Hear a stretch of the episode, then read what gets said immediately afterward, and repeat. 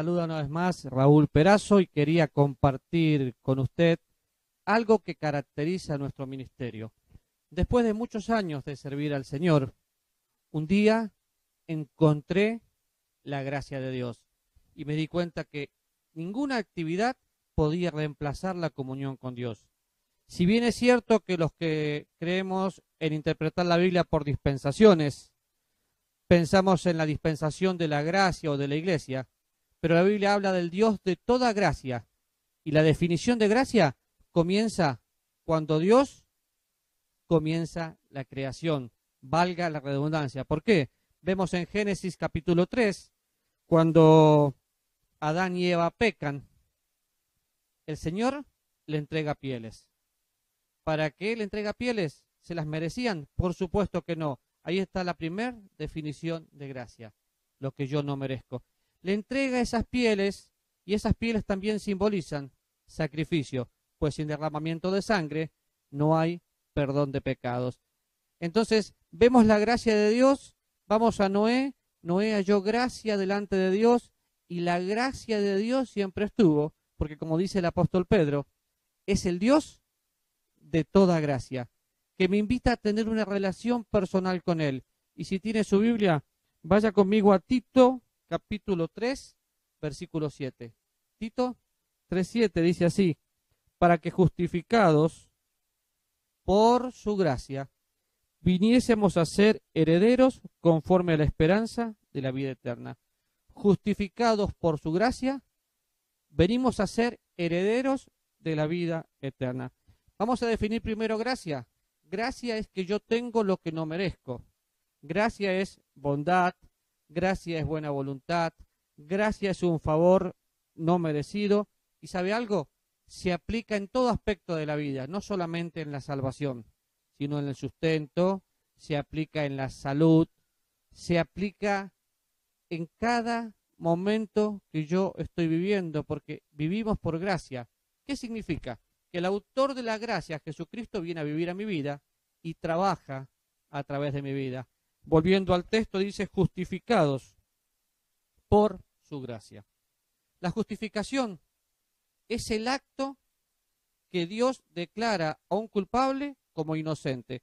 Pero más allá de ser una palabra legal que el apóstol Pablo utiliza mucho y una doctrina cardinal del Evangelio, es una realidad. Soy justo, no porque lo merezco, justamente soy justo por la gracia de Dios. Y he escuchado cosas como estas somos justos, pero no somos tan justos porque pecamos.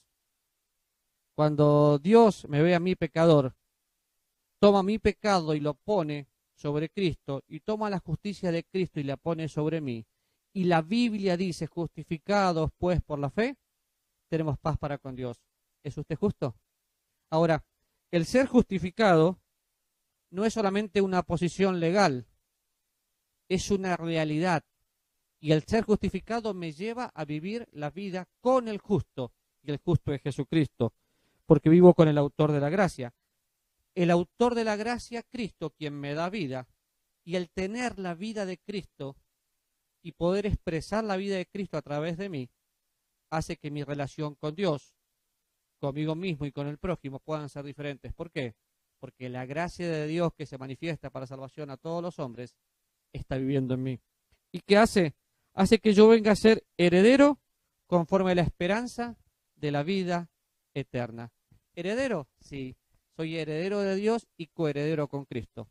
Fíjese, al ser heredero y coheredero, compartimos la misma gracia que el Señor tiene, compartimos la justicia con Cristo, y esto es un conflicto hasta escucharlo, porque soy tan justo como usted, pero la misma justicia de Dios está en mí, entonces soy justo y heredero de esa justicia.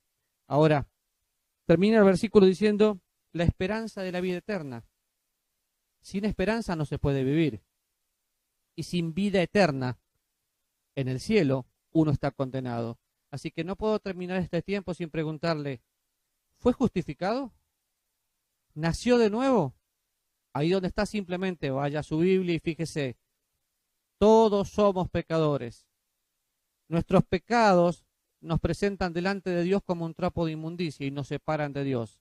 El Señor Jesús hablando firmemente, anuncia más la condenación y el infierno que el cielo. ¿Por qué? ¿Para asustarnos?